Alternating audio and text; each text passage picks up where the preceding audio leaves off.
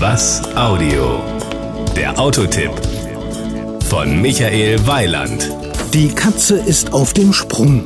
Eine andere Assoziation ist kaum möglich, wenn man den neuen Jaguar XJ zum ersten Mal vor sich sieht. Wir sprechen übrigens von der achten Generation des britischen Luxusautos, das 1968 erstmals angeboten wurde. Das Outfit. Für mich zeigt die langgezogene, flach gehaltene Karosserie pure Sportlichkeit. Trotzdem ist es gelungen, eine Synthese mit gediegener Eleganz zu schaffen. Mit einem Wort gelungen.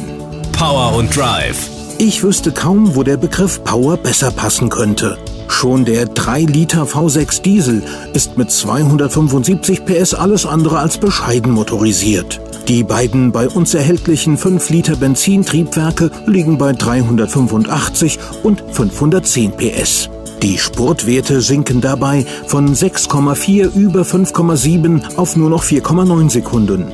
Der Verbrauch geht dann natürlich in die andere Richtung. Von 7,0 Litern Diesel hoch auf 11,4 und schließlich 12,1 Liter Super, was aber angesichts der Leistung kaum zu beanstanden ist. Die Höchstgeschwindigkeit ist bei allen elektronisch auf 250 km/h begrenzt. Die Innenausstattung. Den Innenraum kann man ganz einfach mit luxuriös bezeichnen. Leder und Holz, so weit das Auge reicht. Hochwertiges Leder findet sich neben den Sitzen auf der Instrumententafel, den oberen Türpartien, der Mittelkonsole und den Armablagen.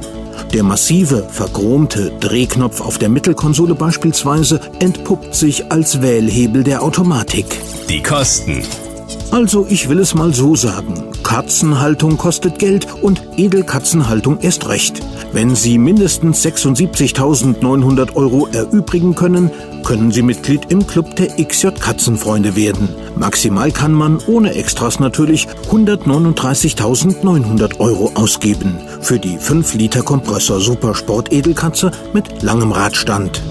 Das Gesamtbild um im Terminus des Katzenhalters zu bleiben. Die neue englische Edelkatze hat ein ausgesprochen schönes Fell. Sie ist mit einer erträglichen Menge von flüssigem Katzenfutter zufrieden und auch wenn man sie in Gefangenschaft hält, wird man mit keinem Tierschützer in Konflikt geraten. Das war ein Beitrag von Michael Weiland. Mehr zu diesem und anderen Themen gibt's auf was-audio.de.